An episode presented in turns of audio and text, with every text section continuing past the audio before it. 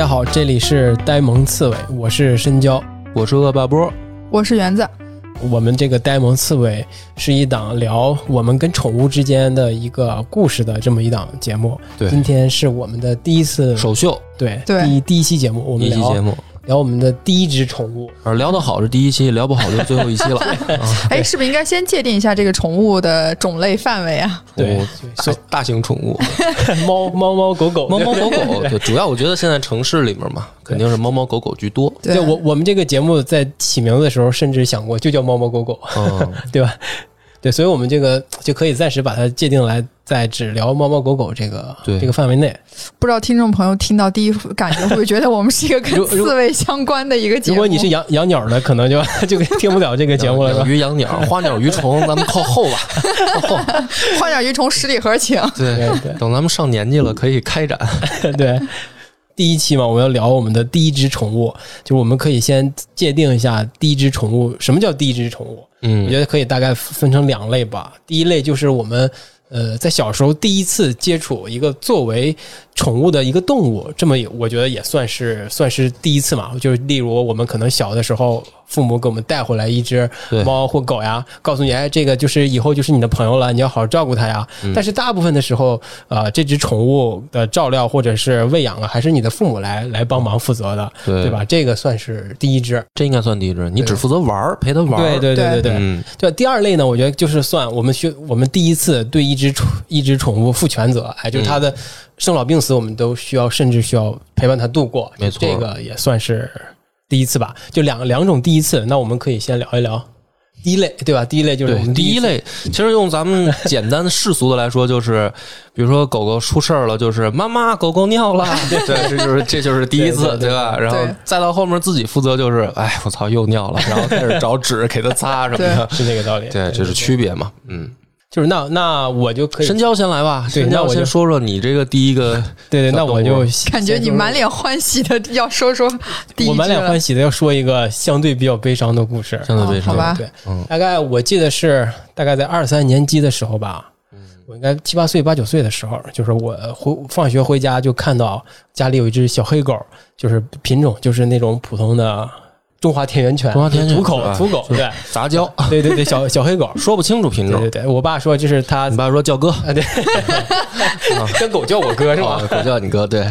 对，我我爸说这是他朋友家，就是下就有个小有个小狗，就刚出生，就刚出生一个月吧，我记得大概是具体具体多大我已经不记得了，反正就很小的一只，我印象中是非常小的一只。说哎，这个就就在咱家养着了。嗯那，我其实是我是有点怕狗的啊，因为我在更小的时候被狗撵过，被狗咬过，啊，嗯，就是所以我就对这个宠物还是有点有点心理阴影的。戒备的，对对对对，但是因为它太小了，又很可爱，我觉得小孩儿对这个小动物应该是有个天生的亲近。嗯，有一经过一段时间之后，我觉我觉得跟它就已经处的关系，我觉得相对挺好了。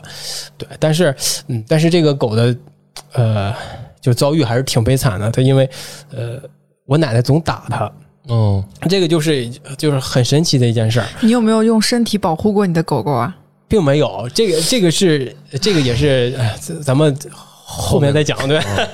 对。故事挺长，看来就我我我奶我奶奶是我在我脑海中有一个特别特别深刻的画面，就是我们家那边狗可能的作用大部分都是用来看家护院的，嗯对，因为是是是一个林区，那个狗可能公用性更多一点，当然它也算是宠物了吧，但是更多的它是有一个起到一个实际的作用，所以它是会被拴在。呃，链子上的，就是我记得很深刻的画面，就是它被拴在我们家栅栏的一个呃链子上，啊、它旁边是一个它的给它搭的用木头木板搭的一个狗窝，它晚上就住在那儿。它那个呃链条其实并不长，我觉得一两米的距离吧，所以它的活动范围就是以这个为半径的一个半圆形，它就只能在这个范围内活动。我脑海中最深刻的一个印象就是，啊、我奶奶是一个满头银发的小老太太，呃，佝偻着腰，她扶着那个栅栏，嗯，手里拿着拐棍儿，把那个我们家那个小黑狗就堵在她的呃窝棚里，就很用力的打，很用力的打。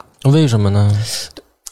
就是就是因为吧，我们家那边有个有一个特别神奇的一个传说，就是如果你家里的狗如果在刨坑的话，嗯就哦就证明或者是在诅咒你们家可能有人要去世。哦。就可能觉得有些不太好的。对就所以你奶奶觉得不吉利，对对对。对，你看我们在我们的家庭成员里，我奶奶可能是年龄最大的。嗯，她其实其实我觉得她无论是我们家谁可能会被被被有这个意外，或者是有这个征兆的话，她可能都不是不是愿意的嘛，所以她就想很想改掉这个这个小黑狗的一个这个坏毛病，所以她就用力打用力打。啊、这个这个印象，它不只是一个画面上对我的冲击，而且对在听力上也是一个很大的冲击，因为它很惨的叫。哦对但是他又他不理解，对他其实不理解为什么对对对，不不理解为什么他刨坑觉得是不是说嫌我刨的慢，然后揍我，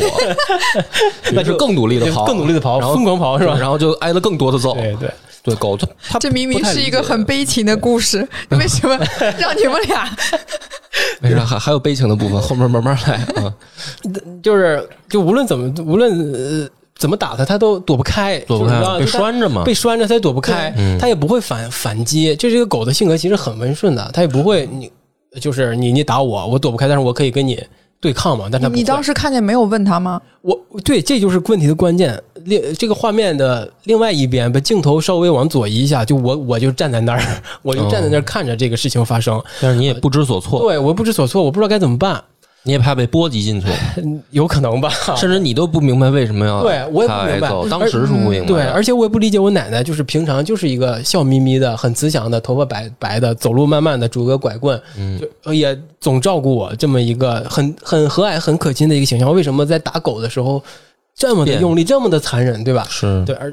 无论是从视觉和声声音上，都给我了一个巨大的震撼，对吧？嗯，呃，就就我爸其实也管过这件事儿啊，但是他也无法说服我奶奶不相信这个传说毕竟那，是对啊他，妈妈嘛。对我奶不可能不相信这个传说，最后就就不得不啊把这个这个小小黑狗给送走了。嗯，那这个事儿就告一段落了吧？我觉得这个事儿，嗯，就是这个画面到现在为止还在我脑海中停留，是一个立体的一个一个东西，不只有声音，还有形象，就就我觉得对我的影响还是挺大的。有点阴影。对对，有点阴影就是我我我后来我又养了一只小猫嘛，我我最开始在决定是否养这只猫的时候，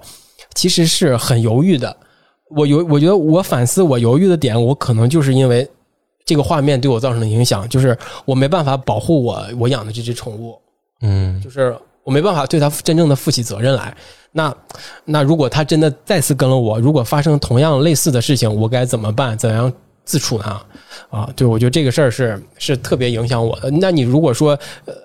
呃说这件事有没有影响我的生活或者工作呢？这个我也不太清楚。反正它它特别影响了我后来后来再养宠物的这么一个心态。嗯，对，这就是我的一个一个第一次接触的一个作为宠物的动物，其实留下了一些不太美好的回忆对，也不是对，小黑狗叫什么呀？就叫小黑，就叫小黑，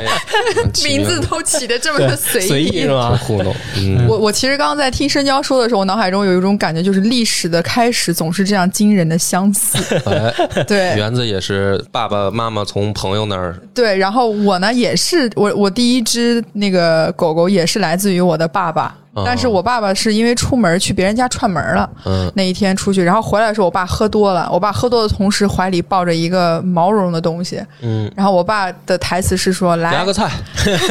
我爸进门的时候说：“圆儿，你看爸给你抱了个什么？”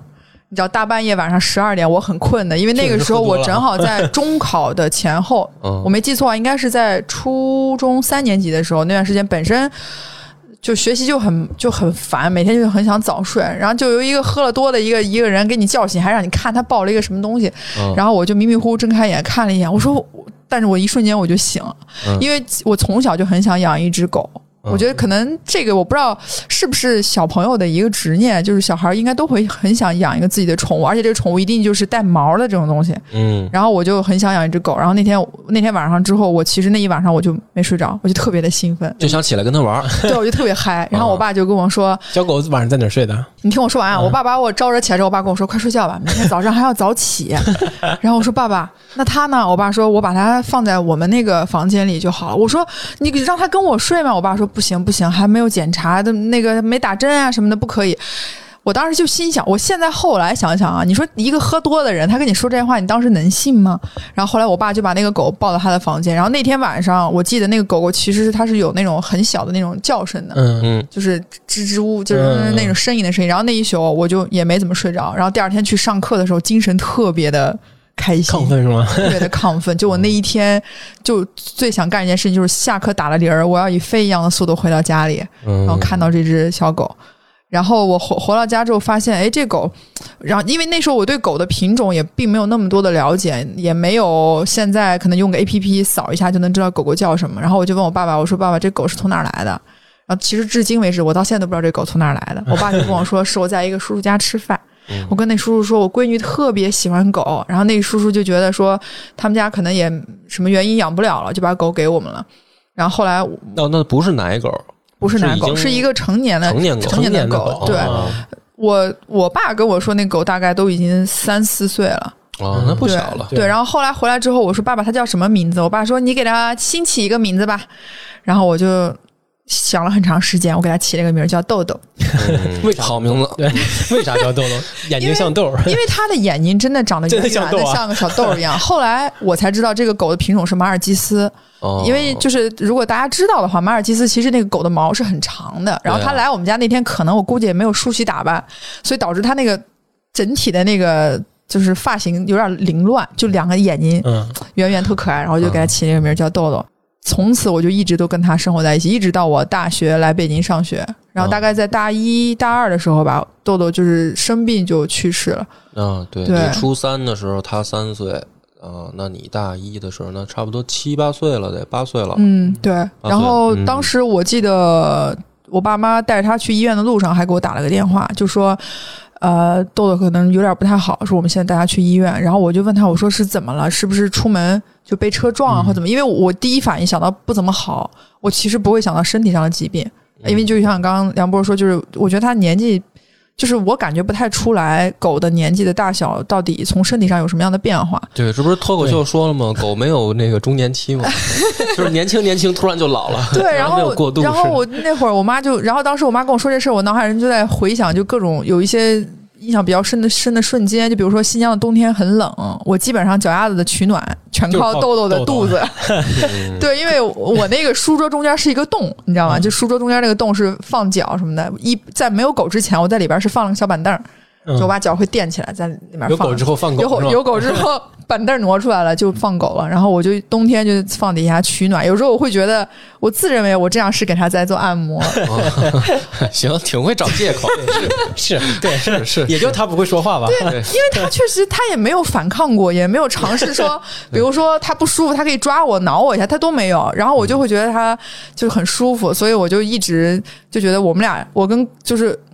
就是到后来我在养狗，我觉得我跟狗之间的那个感情真的是，嗯，可能前期我父母给我养这只狗是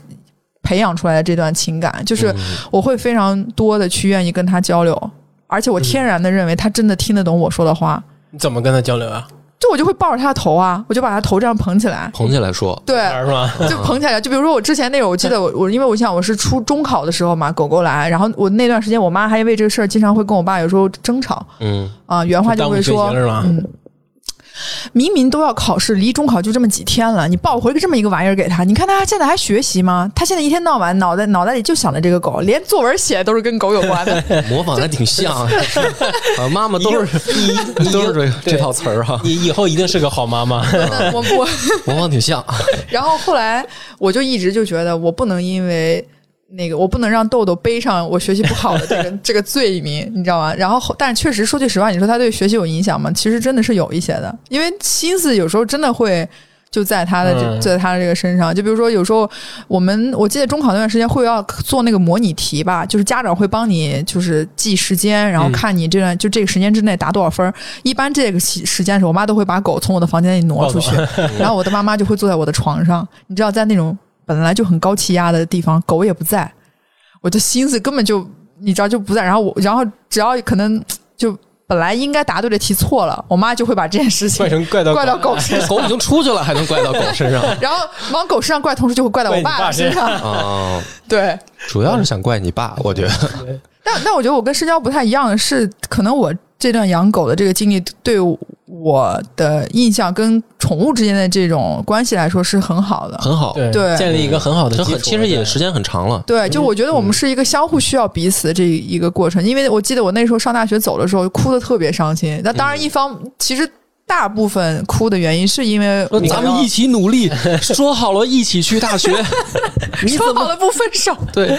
你怎么这么不努力？然后那段时间就我就觉得我要就一年只能再见他两次了，就那种感觉特别特别难受。而且那会儿也只能用，好像很少会跟家里有视频的这种、这种东西。见不到面。啊，对那会儿是啊，对啊，就没有办法视频嘛，那就只能打电话那种，然后就问问状况啊什么，然后就一直到我知道他就是就是离开，对。嗯然后我记得当时他离开的时候，嗯、我妈跟我说，就是你也不要太难过，说豆豆走的时候非常的安详，就他也没有经历过什么太多的痛苦。啊，就是年纪大了，对，寿然后就终正寝。我对我问我妈，她就是说就是什么东西都不吃，然后可能他说有一部分原因不知道是不是因为你爸爸给他喂那个药的剂量可能大了。嗯啊，导致可能他一下子受不了，然后反正当时抱去医院的那个路上的时候就已经不是很好了。嗯，对，但后来我觉得有件事情我还是挺感动，就是我爸爸把他抱回来之后种在了我家的楼下、正下方，然后哦种了一棵小树苗在上面。嗯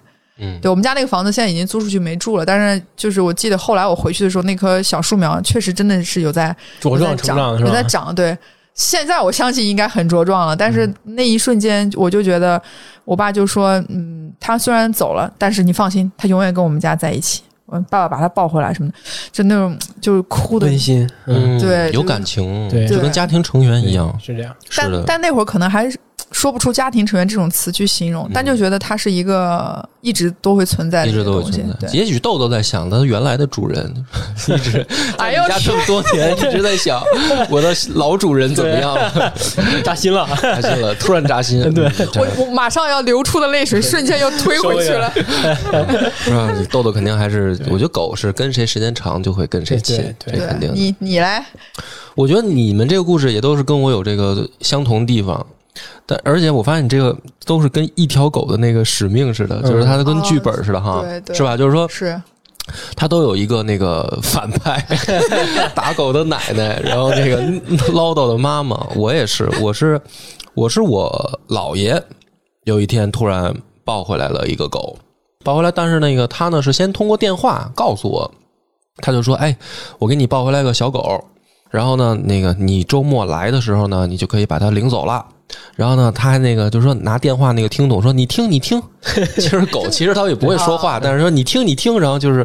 其实也听不见什么我。以为姥爷说说话呀，对，老爷说，反正因为那个狗可能在他那边可能又蹦又跳的，可能啊因为小狗嘛比较闹腾，他们他们觉得我能听见，但是其实我什么也听不见。我这边就是你听你听，然后电偷听筒里边就没声了，然后待会儿待会儿再接下来就是听见了吗什么的。但是呢，嗯虽然我当时很小，我当时应该是刚刚上小学，就可能一年级吧那会儿，嗯，然后我也很开心，我就也挺期待的。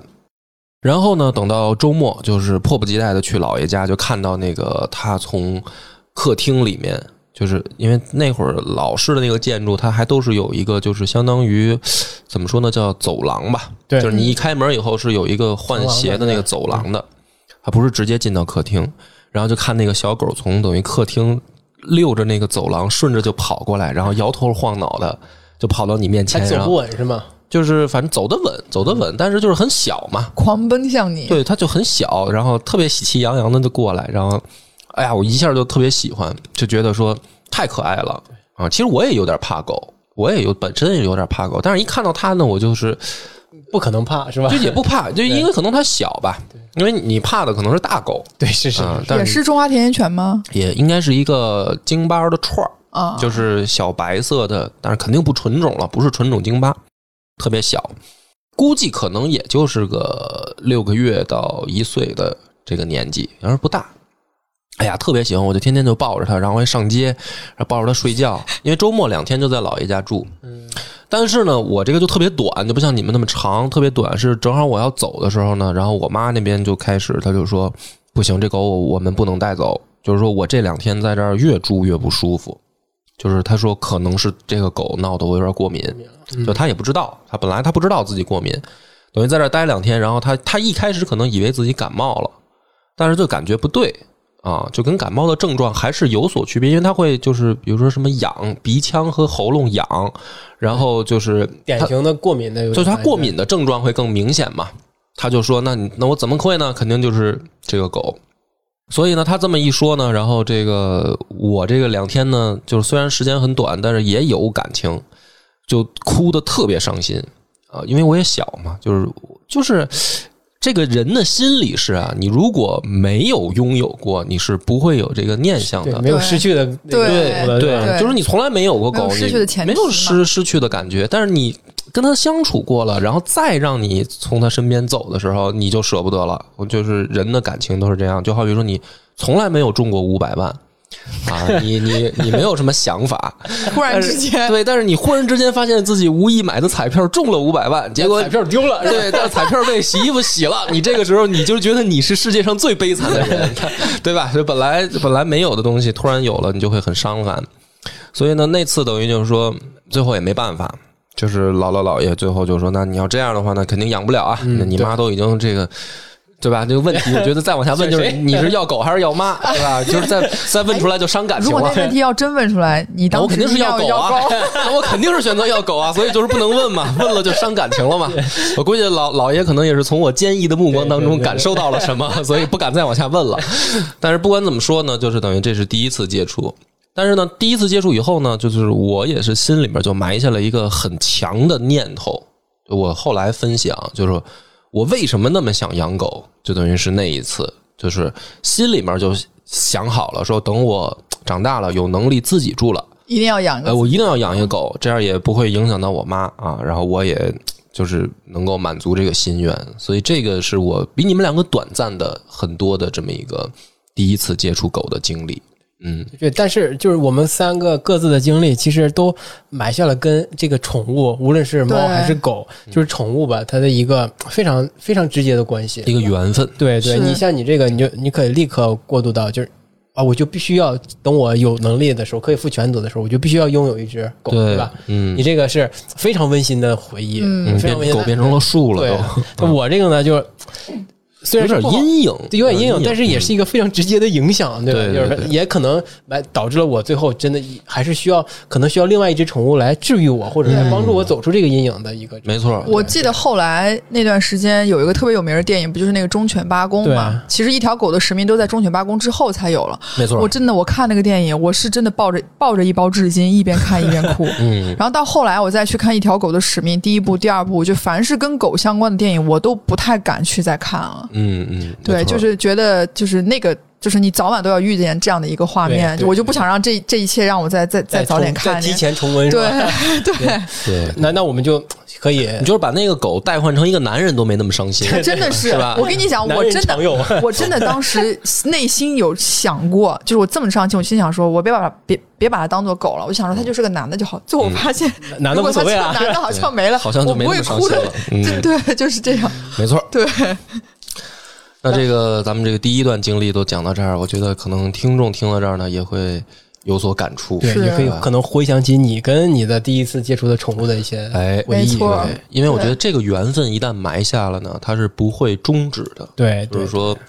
这个就跟跟这个佛家说的 是吧对，对对，因果呀，是吧？这个就叫因。我觉得，对，我觉得这就是小时候的因就，埋下了，它一定会会出一个果对。它早早晚晚会结出一个果来，就是我们真的要第一次对一个宠物来全、嗯全负责它的照料和喂养。对，对对，这就是果了。那我觉得就可以从梁波先开始了。我先开始啊对你对你的这个最开始的那段经历，真的就是嗯，迫切希望要拥有一个呀，对吧？对对对，那是已经等我都呃大学毕业三年的时候了，哦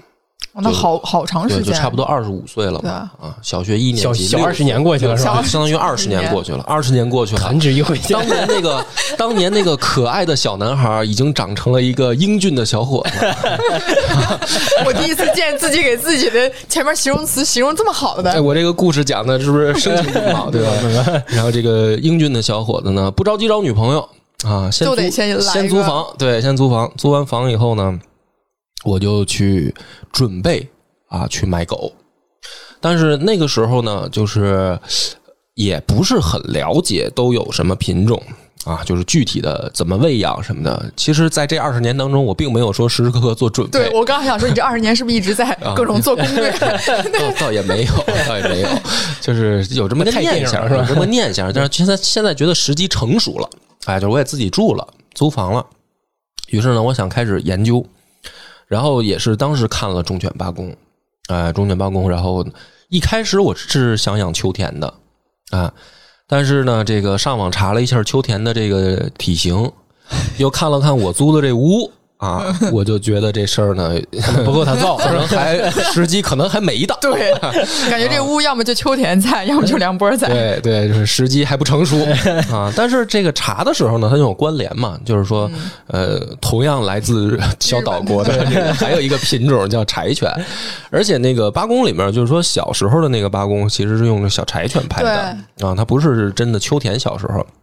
然后呢，我就仔细看了看，我就觉得，哎，很很意外，很惊喜。就是小柴犬呢，不但比秋田体型小，而且其实从我的审美来讲，比秋田好看。嗯，就是小柴犬，我觉得外形你的哎更符合我的那个审美的特点。啊，就是小立耳朵，然后小圆脸，是不是也正好符合房间的大小？对，主要也是房间容得下我们俩啊，容得下我们俩折腾。然后正好当时呢，就是你不知道则已，一知道你就发现，其实网上有很多的那种表情包什么的。嗯，但是你不了解的时候，你就觉得哎，不就是狗子吗？对，但其实都是，但其实都是小柴犬。就是你一了解，你发现哦，原来这个狗其实已经很很出名了。对对。然后呢，我就开始在网上找犬舍。嗯，然后这个去给人打电话，我说：“哎，你们这儿呃，这个有柴犬是吧？而它都是专门繁育柴犬的小犬舍，它还不是像我的那个概念里面说，我本来想的是对，说这狗舍就是什么都有是吧？那后来等我想买的时候，已经不是了，人家就是专门干这一个品种。那就是这说明这个柴犬已经很普及了啊，已经已经有一定的受众了吧？就是大众所认知啊。然后我就去，我说那个呃，我跟你约好时间，我要去现场看。”因为它都比较偏远，都是近郊的地方，它才能弄这么一个院子，然后弄。然后等我去了以后呢，我就选。但是当时呢，我就问价格，我就也是吃了一惊啊！因为我的预算呢，差不多，我想买个狗就是贵一点的五千，是吧？差不多了，最贵点五千，然后便宜点的，我觉得两三千是不是就行嘛？就是我的概念还停留在那儿。结果我一问，那边的狗基本上均价一万。均价一万，小柴犬，皇室柴犬有种。啊，因为他还真是就是，呃，都有那个血统证明，就是他的爸爸妈妈是谁，对，然后呃，爷爷奶奶、姥姥姥爷是谁，然后脖子后面有芯片，就是他能查到这个血统证明，就然后相对，然后疫苗什么这些都有，就是他还比较专业，而且他的这个犬舍的犬确实是这个主人带着去打比赛，就是他有赛级犬，就是然后。这样的话，他就是说我的这个品种啊也比较好啊，不是说就是什么家生的，咱们就啊自己混着养。他就是我，他那个主人真的是就是每过几年，当时啊去我后来了解嘛，跟他聊嘛，就是他这过一两年就去一趟日本，然后买一些种犬回来，就等于让他的这个品种就是就更对保持的保持它柴犬的特征更正一些，嗯。那当时不懂那么多嘛，就是觉得说那个黑心商人要骗我钱了，就是这都是后来 贵啊，是吧？暗访对，觉得后来花完钱，我也得找一些这个理由说服我自己，说为什么我花了那么多钱，对吧？你看我现在这套词儿背这么熟，这都是当时我这个多少个日夜吃的泡面，我在想啊，说我为什么花了这么多钱啊？我觉得梁波买狗是一个伤心的故事，不是？但是呢，就是就是那个当时是我选选中了一只小家伙，那个。当时就后来，他的名字叫火柴蛋，就叫蛋蛋。嗯，然后呢，嗯，他是我还跟他砍了半天价。我说，你看，我也很诚心买是吧？挺想买的。然后他也跟我有缘。你看他的眼神对吧？他肯定很明显是想跟我回家。狗贩子就是当时我觉得有点那种。不太想理我的状态，就是。一般说，你看他看我，也想留在这儿。不，狗贩子所有的人来都是这样的，啊就是反正就砍砍价，砍砍价，最后我是以八千，就是砍下了两千，就是那还是蛮成功的，还行还行，我我反正很高兴，我很高兴，就说定了这个事儿，而且他是等于不能马上领走，他是因为他我看的时候可能还一个月，那个犬舍是必须得到三个月以后，然后呃上过驱虫。就是打过疫苗，他才允许很稳定了，对吧？哎，就相对来说抵抗力对强一点，呃，比较负责。那贵有贵的原因嘛，是吧？这个他服务做的比较好，还允许你带走。哎呀，但是这两个月我就百爪挠心，我就交完钱了，已经就定金嘛，然后我也选定是哪只了，然后就等着它必须得长到三个月，然后我基本上就是隔一两天呢，我就让他给我拍照片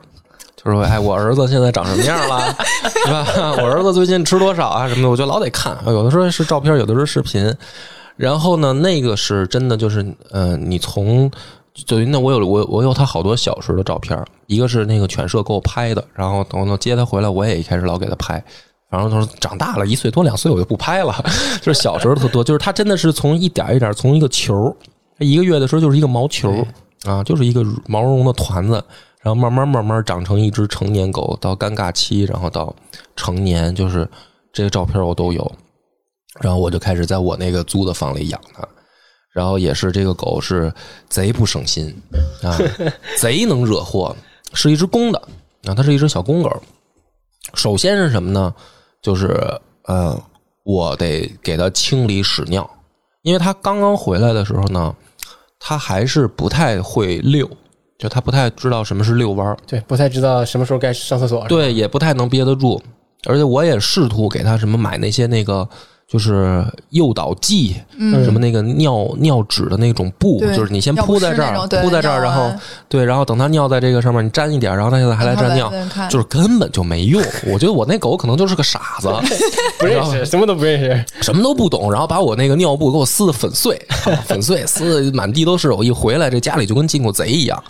啊，各种各种东西给你咬了什么的，因为它小，可能牙也痒痒。对，然后，但是呢，到差不多四五个月的时候，就过一两个月，哦，他就有这个家的概念了。我感觉啊，就是我自己分析的，我感觉，因为他就尽量不在家里尿了，然后他就真的是能等到说我带他出去，然后他再他再去尿尿拉屎，哎，就是他好像有这个意识了。我也没有说特地的训练。就我到我后来那就放弃了，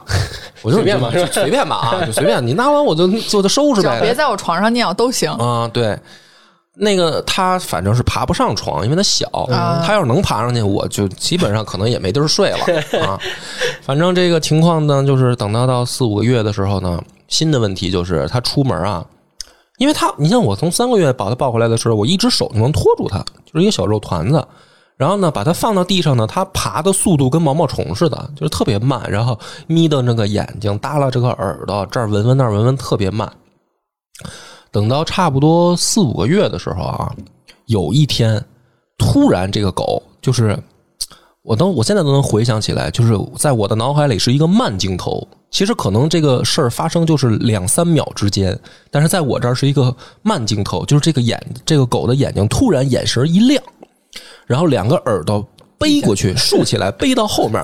然后目视前方，噔噔噔噔噔就跑了。我觉得孙悟空要出来了。对，就是 噔噔噔噔噔就直线冲刺出去了，一路狂奔。然后因为外面是马路，就是我那会儿住的，就是我们那个小区的院儿租那个房子，小区院儿还比较小，外面就是马路，给我吓坏了。因为他因为他不知道什么是汽车呀，对就是我还没来得及教他呢。我说这是这个世界上有对吧？有一种非常危险对，有一些非常危险的交通工具是是可能根本就看不见你的，对。然后我就特别害怕，然后他真的就是冲往马路上冲，然后我就赶紧就是我就拦车，我就是停什么的。然后他还好，他就是他就是他跑一段，因为他可能也是小，跑一段就累了，然后我就把他抓住了。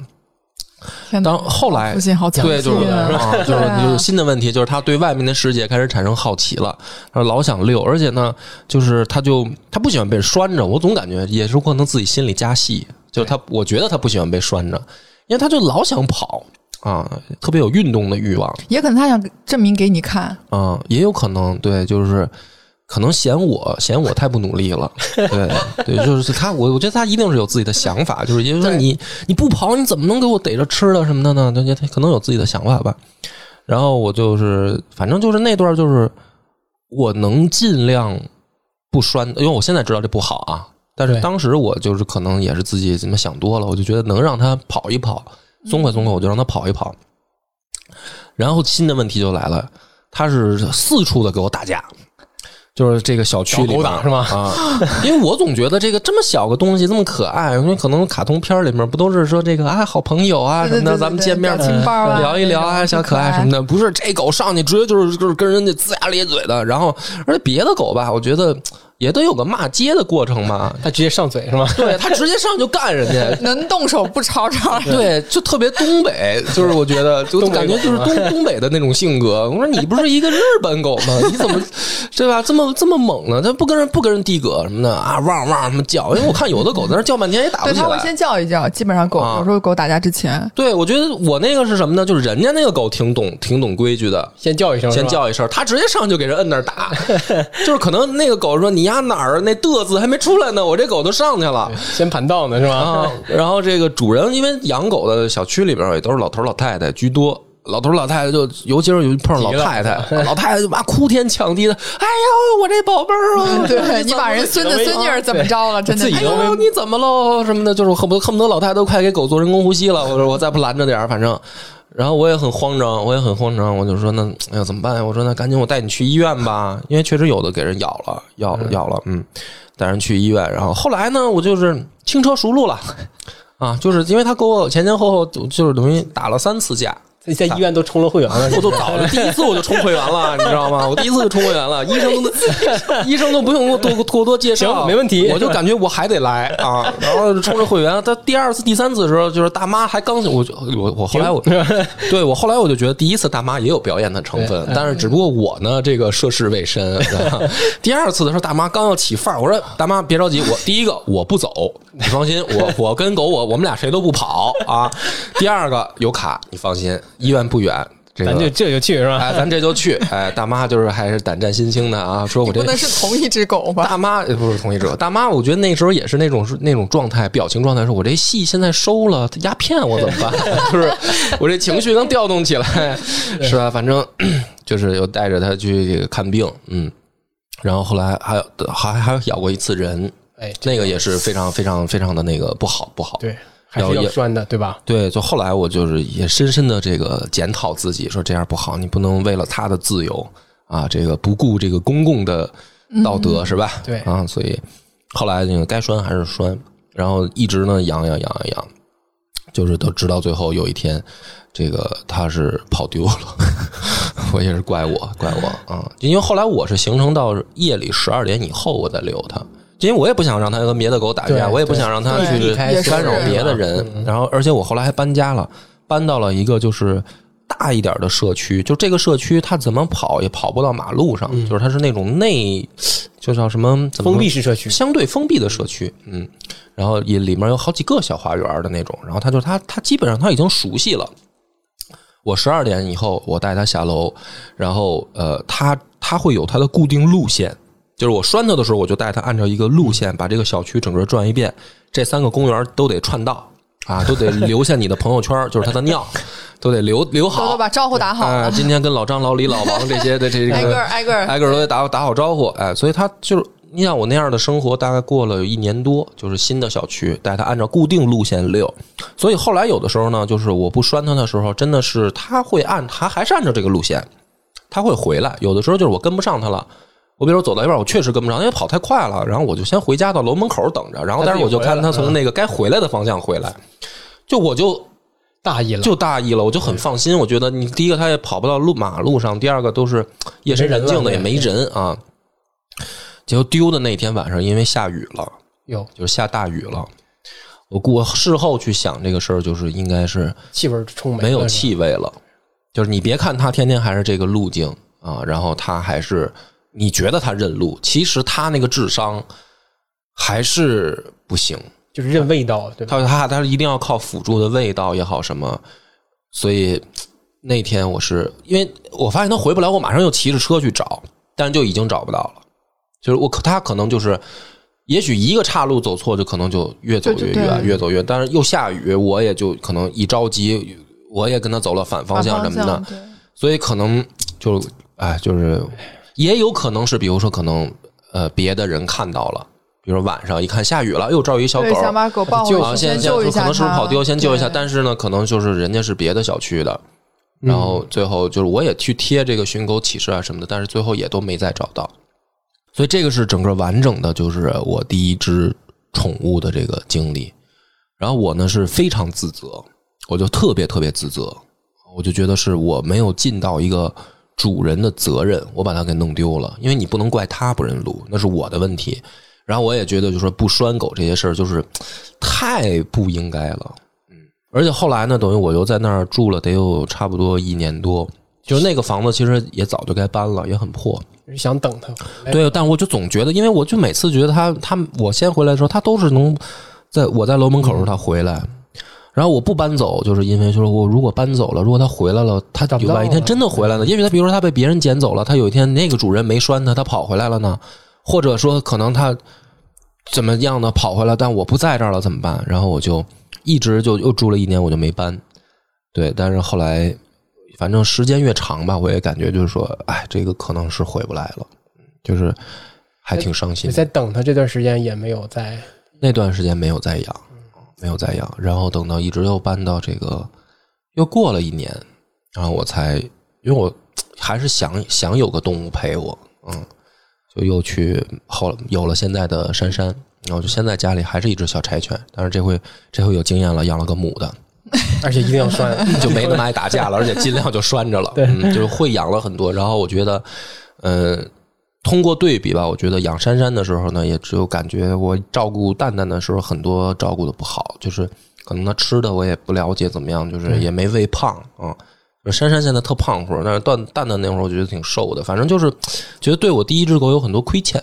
有很多亏欠。我觉得可能你有有意无意都会把之前对蛋蛋的那份感情肯定会投射在珊珊这个里面，对对包括你明明可能知道有些地方是做的不太对，就尽量一定不会让这种事情再去发生。对，我觉得这个有的时候我还真的自己在想，就是说，幸亏有这个狗呢，来稍微锻炼我一下。就是万一我要是直接有个孩子，对，我很难想象我的第一个孩子要被我养成这样，可怎么办？养就是丢了，对，就是又发育不好，然后还老出去打架，然后就是长大了就是个这个接村痞恶霸这个级别的。重点是孩子打架是没有卡可以办。对对，这个就太恐怖了，所以我觉得但我我刚听梁波说他那个狗丢的那个状况，我就对我能就是能看到一个 对。夜深人静的时候，一个一个一个英俊的帅哥在 抽着烟在门口是吧？我是经历过就是丢狗找狗的那个那个过程的，啊。就是但是因为我们既然这个话题是说是真的是自己去去负全责去养嘛，所以我会觉得说，呃，从豆豆到我现在这只狗，其实中间我有经历过养养过大概三只三只狗，但这三只狗。我觉得可能，如果真的是负全责来说，那就是我现在离的最近养的这只阿拉斯加。嗯对，然后我想说一个，就是跟它非常相似的一个情节，就是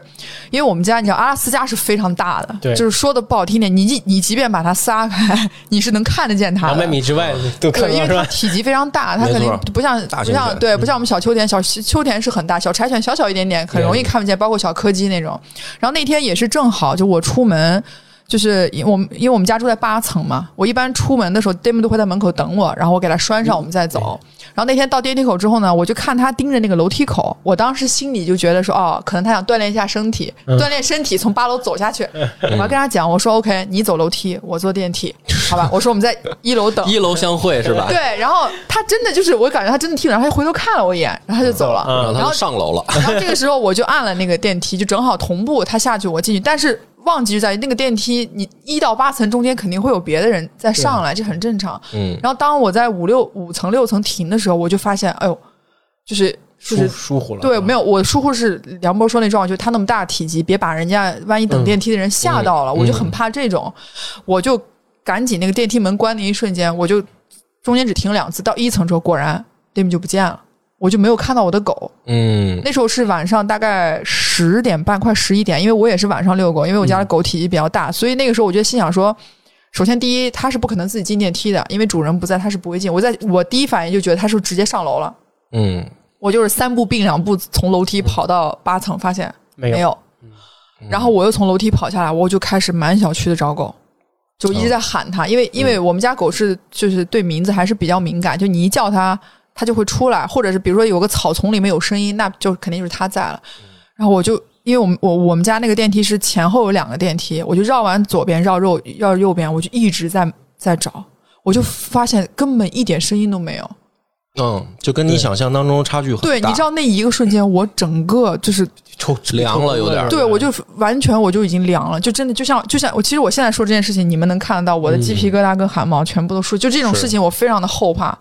就我就真的开始满小区的找狗，然后我那一瞬间我就特别能希望能碰到我的狗友，就最起码有有狗在，那 Damon 肯定会停一下跟狗狗那样，我觉得，但是很巧就巧在我找了半个多小时，我就没有看到一个遛狗的人。我就开始满小区的找，然后我就包括我出了小区外，我就重走了一遍我遛它的那个路线，因为嗯。阿拉斯加它其实走路比较慢，就它跑也跑不了特别快，我就以但是我就以最快的速度找，就发现就根本就找不到它。我那一个瞬间脑海中有各种各样的画面走。我觉得第一种可能就是别人觉得哇，这狗好好大，好漂亮，又那么乖，车门一打开，带走了，对，因为我们家那狗非常喜欢坐车，超级喜欢坐车。嗯，但是我又自信的觉得主人不在，它一定不会跟别人走。然后第二种情况，我就怕有抓狗的那个、嗯那个存在，嗯因为毕竟我住在算在四环四环旁边嘛。然后那段时间正好小区也有。就是朋友说最近在抓狗，你要小心一点。但我又觉得十一点半了，抓狗大哥不睡觉吗？难道嗯，我那一瞬间我就我就开始哭了，我一边流泪一边就满喊着 Diamond 对的，名字是吧？而且我当时也不管会不会吵到邻里邻居休息了，我就用最大的声音在叫他。嗯喊对，我就说就大爷大妈都以为说姑娘失个恋，不至于这样啊。然后我就嗯门口问那个、那个保安那大哥，我说你刚刚有没有看到一只狗？他说我没注意啊，因为抬杆的那个地方。他说我没注意啊。我说如果你等一下，如果你看到了，就是我说我留个电话号码给你什么的。然后他就是，然后大哥就你知道吧，就是看到你这么哭的那么伤心，吓坏了是吗？大哥反正就似有非有，就答应说哦哦好好好。嗯然后我就赶紧打电话给我小区另外一个朋友打电话，我说你能不能下来就是帮我一起找一下。他说他说这，他说走狗怎么不见？我说我现在解释不清楚为什么，但是我现在狗真的找不到了。然后嗯，大概我真的觉得有过了二十多分钟，就一直在叫都没有。然后后来我那个朋友就说，要么你再上去看一眼。嗯，他说以我对 Damon 的了解，他应该有可能已经上楼了。他最多可能那个时候，比如说什么追个猫啊，追个老鼠，嗯就是他的游乐时间已经结束了，对他可能拉自己就拉尿完，自己就回去了。嗯然后我就说好吧，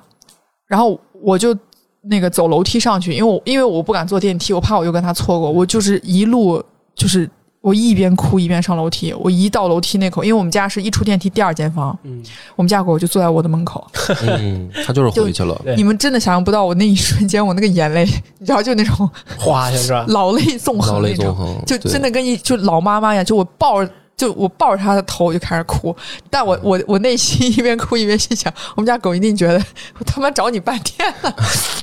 对，就那一瞬间我就说哦，我说我说我真的对不起你，我说还好好在你没丢。嗯然后我就进门还给我朋友打电话，我说你回家吧，我说 Damon 在，他说 靠，然后他还跟我说我靠神经病。然后就从那次之后，我就再也不想有过这样的经历了，就非常就是那种嗯就是刻骨铭心的那种感受。然后他进去之后，就搁平常。我可能都会拍一下他脑袋，就嗯因为有时候他也会跑，我就说，我说你干嘛去了？然后我就进去之后，我就该擦脚擦脚，你知道吗？赶紧拿着什么磨牙棒、各种零食就往嘴里喂真的。让他感觉到家的温馨，是吧？然后他就那样看着我，可能心想说：“哎，今天怎么流程跟原来不太一样啊？”嗯就趴那，然后我就一边抱着他，我就说：“哎呀，我说好的好的，我说你没丢，我就说我说你到底干嘛去了呀？啊，我说我满小区叫你，你是跑去哪儿了？就就是就是那种一边自责，一边又想传达出对他的那种关心。嗯对，这就是刚才就梁博说他在找就是蛋蛋的时候，就我那个画面就是是立刻就跳回来了，对立刻就有对，但要说这个狗，我跟它的缘分，我觉得嗯就也还 真的是挺不容易。就是它呢，是我前男友买的，哦，对，还不是你挑的，对，不是我挑，就是就是因为我有过养狗的经历，我非常知道它对于人的感情的这种依赖对吧？依赖，就是其实更多的是一种责任感嘛。所以那时候我是很拒绝养狗的，就跟我前男友在商量狗这件事情的时候，因为我觉得我们工作的原因，因为总要出差，狗狗一直寄养是其实对它是很不好的。我们也所以你其实给这个 Diamond 是吗？还是 D 对对对对对对 Diamond 给 Diamond 传输了好多负能量。你 看你爹不要你了，啊把你我完全没有过哦没有有过，我完全没有过。然后当时 Dim 来我们家的时候，因为我们是在一个专门卖阿拉斯加的一个网站上买的，我不知道你是不是也是在就是网站上看的那些对然后他也是专门只卖阿拉斯加的网站，然后那个网站也是各种各样的，你知道证书啊什么很多。但不一样是在于我们没有去犬舍挑这个狗，啊因为那个阿拉斯加离我们当时住的地方非常远，相当于就是一个南一个北啊、嗯一个东边一个在北边。然后它是可以提供就是带狗上门的这个服务，然后它可以就是在你挑中的这个狗的同时，它会给你再额外带两只。我们是视频看那个狗嘛，所以他当时来我家的时候带了三只狗，就我们挑的那只狗是单独的一个笼子，对，很小，就是跟小臂大概那么大小狗手，然后另外。就是给你备用的两只狗在一个笼子里，当那三只狗替补，这个不行，您再看看这两个，当那三只狗出现在我家的时候，你知道吗？就我们挑的那只狗一直趴着，嗯，嗯也不看你，就是那种，就明显感觉可能舟车劳累吧，那对狗。嗯，不喜欢你们对家，，唯独只有 Damon，你知道吗？在那个笼子里跟个猴一样，就踩着旁边那只狗上蹿下跳。啊然后它也是唯一一只，就是鼻子上有一有一有像像那个胎记一样，它那撮毛是白色的。然然后我就跟我前男友说，就要它吧。哦这个活分是吧？这个感觉生命力旺盛。对，然后我还说对，而且我说这个还好认，啊，然后就把它留下了。留下之后呢，就走了。走了之后，第三天 Damon 就拉稀了。嗯，就喷稀。然后因为哦我原来养的两个狗，我是经历过狗狗就是有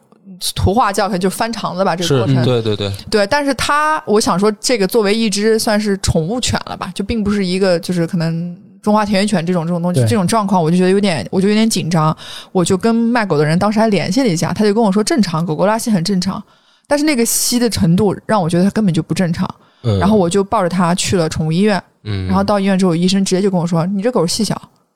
哦你知道，就大家应该养宠物都去过动物医院，其实动物医院医生见动物已经很常见了，他不会说带着一个啊这是自家的狗的那种情绪，他就会非常非常之轻描淡写跟你讲，他说这个狗就是细小，嗯然后跟我说你这狗打针了吗？就问我，我说我才买的，三天前才买。大夫来就三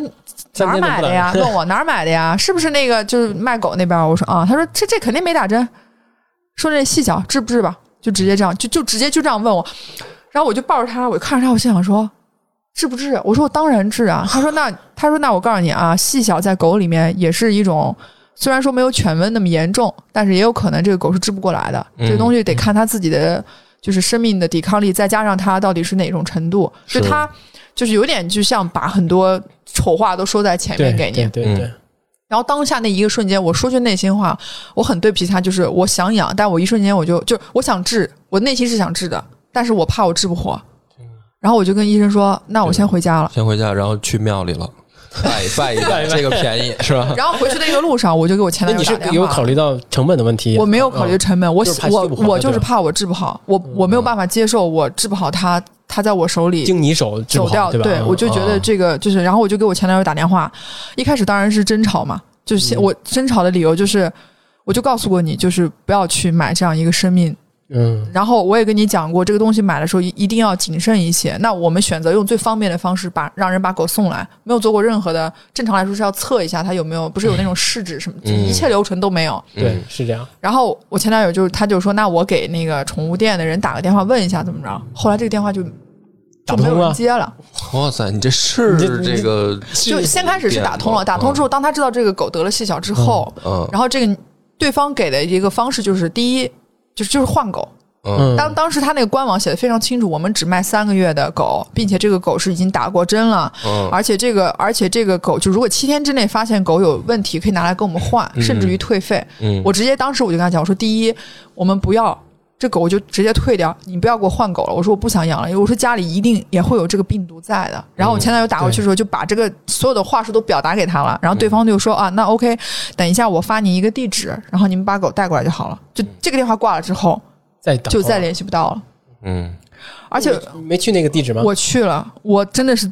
因为我想说，我总得，我就我还就是叫了一个相对于舒适的一个，就我嗯。点了、就叫了一辆 G L 八，因为我想说小车我怕师傅会介意，所以我当时会挨个跟师傅讲，这是我是抱了一只狗怎么样，然后那个师傅就说 OK，那我们当时就打我就打车带着狗去到了就是中中央音乐学院那个地方。嗯。大家估计就能猜到卖卖狗的地方在哪个位置了，就梨园那个地方嘛。然后我下了车到指定位置之后，发现根本没有任何人来接我，嗯。我电话也打不通，哦然后我就就在那个中间站了大概得有差不多三十分钟到四十分钟就等人来接我，在这个期间我就一直在跟我前男友通电话，因为我希望他赶紧联系联系上。嗯，然后后来他就说找不到人了，可能被骗了的感觉。对，但是他网站还是在的，我相信这一定不是一例。就他既然如果还能再去做这件事情，嗯然后你知道那一个瞬间我就觉得。这要怎么要怎么办？我就跟他讲，我说那就治，我们就一定要治他。当时我觉得我前男友特别伟岸的说过一，就是那个光辉形象说一句话，就说，就说不管怎么着，这狗我们治，我们花多少钱都治最贵的钱，多少钱都一定把它治好。我相信他一定没问题，因为然后他毕竟就再也联系不上他了 对也是这一招也联系不上。是这样吧？是嗯，都是一个套路。然后隔了一天，我们就去医院办手续嘛，嗯就开始打针，然后换了一个医生，就还蛮好的。然后当时给 Dim 开了大概差不多半个多月的一个针。那我觉得很多大家养宠物肯定知道，那个狗狗打针是跟体积是成正比的那个剂量，包括它打点滴的那个速度，其实也是要很慢很慢。嗯，然后我记得当时我们在那个那个动物医院进去的时候，特别特别可爱，就门口那一间屋子都是什么。感冒啊、哮喘啊，就是这种一那种小病，然后往里走呢，第一间屋是重症了，重症，就先是我们这种得细小的和那个猫可能也有那个类似这种同等类型的嘛，我不太懂。对对对我们在一个屋子，然后再往里就是全温，就是全温，就是更严重，在一个屋子。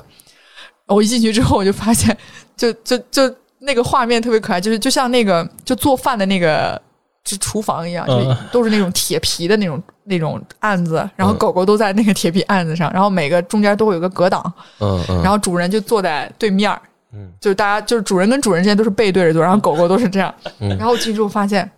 好像都没有位置了，你知道吗？然后我还去问大夫，我说那我们在哪儿打呀？他说你就在那藏獒的边上就行。嗯 我说还有藏獒呢，嗯 然后那个女的说啊，这藏獒也是前两天刚来，也是细小。然后我们就进去，那一瞬间我心想说哦。这么这么强强硬体格的狗也也那个什么，然后我们就进进去之后，我就发现呃狗狗就是各种各样都有，什么泰迪啊、猫猫啊，什么都有，就是就还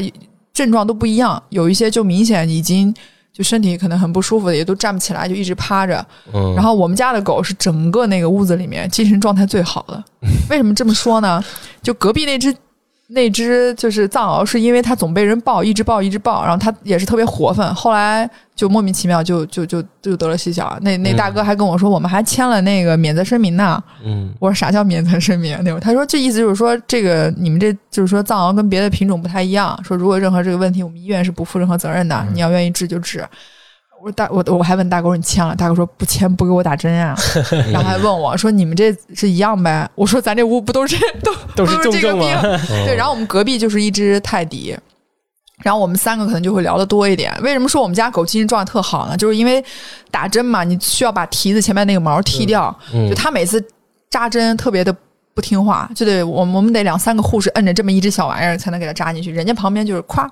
就能打进去了。然后呢，我们要买营养膏给狗狗吃，那人家隔壁两只狗给什么都不吃，就不舒服。就嗯我们这家是人家那营养膏刚挤出来，它噌一下就站起来了，那脑袋就已经越过那个挡板，就看着别人的营养膏了。不像生病的样儿。对，对，然后后来隔壁那因为那泰迪也小也不也不吃，后来我把人家那买的不吃东西 全都收回来了。然后我就是就就在陪他打针那个时间，我就觉得我没有有过养过小朋友，但我就觉得就就像就是小朋友一样那种感觉，就是就是每天看着他一点点身体好起来，就内心就觉得、是有类似的对对我就情感情感的我就觉得我们的缘分确实是不到现在这样，就就应该还要继续下去。然后后来，当然我觉得 Damon 很很争气啊，他就就好了。然后好了之后，就是呃，我跟我前男友分手的时候，他是大概一岁多的时候，那我就、就是我接手一直养他，就是到到现在。就我觉得我跟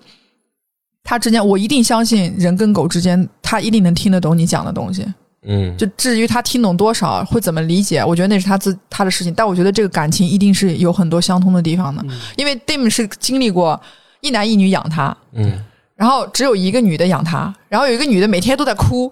然后遛他的时间也不固定，是。然后变成这个然后女。突然就每天家里都来叔叔，对，有各种叔叔什么的，长胡子没有见过叔叔，长胡子，长胡子的，没胡子的，对，他应该很希望我带叔叔回去吧？就这么些年来，然后就又变成每一天总有一个女的带他各种各样周末出去爬山啊，出去玩啊，天天坐车。就是我觉得他心里的那个状况也是，就是一点点在在成长了。就我从他看我的眼神里面，我能感觉出来，就是他真的是，嗯，就觉得说哦，我身上可能也有一很负责任杂是吗，对 我得对我妈上点心，对对，我得我得嗯负点责。然后后来我觉得不知道是不是因为他得过这个病之后，就是他的身体反而就是嗯素质比其他的狗要好很多。那我也觉得因为是这样，我就会给他吃最好的东西，给他。最多的爱，带他去什么游泳啊，就一希望说他原来小时候的这个病不要让他造成一些心理阴影。对，对，我觉得我的心理阴影还蛮大，因为我记得当时我们在打针的时候，隔壁有一个姐姐，他们家那个泰迪，她跟我讲说这是她的第三只泰迪，因为它是灰色的，而且这三只泰迪中间是没有断过的，嗯，嗯就是这个，我说我就没明白，互相有有过过。交接，有过上一代对下一代的嘱托。对，他说嗯，我都我我其实我的理解是这样。哦后来他跟我说，嗯他的前三只狗，就前两只狗都是因为细小去世的。为什么他要养一模一样？就是因为他不能让他的女儿知道他的狗狗没有了。哦，还有这么个故事，对，所以嗯。那时候，但是后来我还专门问过，就是医生，我说如果家里狗狗有过这样的病，可以马上立刻养一只狗吗？他说建议就是不要立刻，因为会有一些细菌会那个病毒留在。是对，所以他其实不建议说马上就就真的是续上这样一只狗。然后那那个姐姐就说到现在，我家女儿都还以为这只狗是第一只狗，所以名字都没有任何的变化，因为小朋友是看不出来，因为泰迪它本来比较小，嗯，所以那时候我就觉得，哎呦，嗯，我不知道他这个选择是不是对的啊，就是对于宠物来讲，但是那一瞬间我就觉得说，可能每个人养养养动物都会有一些不一样不一样的理由不一样的理由，不一样的原因。每一个人的宠物可能满足的都是不同的情感需求。对对，我觉得 Damon 对我来讲就是一个我们我们相互学习的一个过程。我觉得对他一定也从我身上学到了什么。一定的，学到了一定的，学到了不哭，我从他身上，我觉得就是到就是他，我们家狗就脾气特别的，就是我们一起遛狗的人总说我们家狗属于那种就是与世无争的那种感觉，就是它也不太去跟别的狗一起去玩啊或者怎么，它也不叫嗯啊、它为数不多的几次叫，基本上都是在跟我。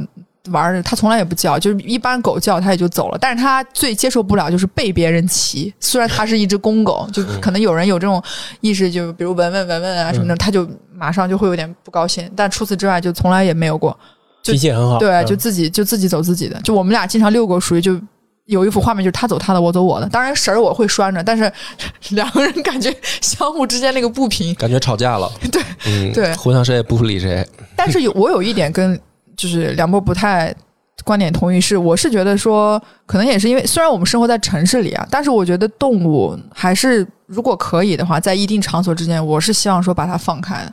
就我就说为什么半夜会选择遛狗，就是因为晚上很晚，十二点一点的时候，可能路上真的没有人，也没有车，嗯，我就放开让它自己去走。就是按照天性，肯定人家是不喜欢被不喜欢拴着的，对这是肯定的。对但是咱们在这个城市里嘛，城市里就没有办法，就是就说白了，还是我们的这个文明养狗还是为人考虑吧，就是也也没办法了，嗯因为因为毕竟是城市里，因为一个是危险，因为有马路，嗯，对，有其他的人，而且狗这个，它毕竟你觉得它不咬你嘛，但是万一对吧？万一对万一它这个嗯跟别的狗或者跟跟人起了什么冲突啊，这个很很难说，很难说。我只而且能说，而且大型犬嘛，也是有可能会别人嗯给别人造成是天然威胁害怕感觉嘛。对。对对对，所以，所以以为什么周末我只要不出差，我就一定会带它去郊区、嗯去爬山或者什么对，我就可以把它放开，让它真的去去自由一点对自由一点。但是我我不知道是不是因为这种可能大型犬长期在楼房啊这样拴着养，就是就感觉反而就是它那种运动的那种能力冲动跟能力真的是就是我觉得随着年龄的增长是在下降的。是可能会有，嗯。行吧，今天这一期节目呢，我们是开篇，然后这个没想到我们本来安排的是深交还要有一段这个经对历分享，但是呢，我们这个时间呢也就差不多了啊，呃，希望呢大家喜欢，就是让这个节目呢延续下去。所以呢，这个今天到这儿呢，也欢迎大家给我们呃评论，是吧？在这个留言区给我们指出一些说还想呃听什么，或者说我们这个问题还有什么？嗯，因为第一期嘛，可能有很多不成熟的地方，然后也也是不好意思，就是 深交这一次没给你留更多的时间来来讲述。对，也希我也希望留我这个，就是我可能没有说，哎，也也是希望大家，如果你能听到这期节目之后，嗯。触发了你的回忆，吧对对你可以接着我，对吧？哎，对对对，对，你可以把你的故事分享给我留到下期，留到下期，留到下期对，而且我觉得我们这个节目呢，呃，很难像其他的那个节目，就是说我们保持一个什么。特别长的主线更新，因为养狗的这个事儿，就是说我们跟狗的不可能说老是跟新闻似的，今天就出什么事儿，对对对对吧？就是说他他可能没有办法，所以一定我们会做成说是希望邀请听众，哎，就是你家养的是什么品种，跟狗狗发生了什么故事来跟我们分享，对吧？所以说这个今天呢，我们也是抛砖引玉，对哎就是可能今后我们能希望的是通过这档节目交到更多的喜欢猫猫狗狗的宠物养宠物的人，对来来来，咱们成为一个大家庭，没错，嗯。就是像刚才园子也提到了，就是他在宠物医院看到了那个人养狗的目的嗯是为了他的女儿不因为一只宠物生病走了之后，呃，不是不让它伤心，才会养继续养宠物。嗯。我觉得我类似的这样的故事和就是跟宠物的情感的丰富度，对。我，相信在听众朋友们里面肯定有很多这样的故事。很多。没错，嗯。就希望通过我们的分享嗯，来来也触发你，也希望你来跟我们一起分享你的故事，或者投稿都什么都行。但是我们因为刚刚开始嘛，就是慢慢建立，现在还没有还没有群，也没有什么公众号、什么微博这些没有。但是你只能用留言的方式，对对。嗯，但是慢慢慢慢吧，咱们我相信都会有的，没错，好吧？，OK，好感谢大家收听本期节目，到此结束，拜拜。拜拜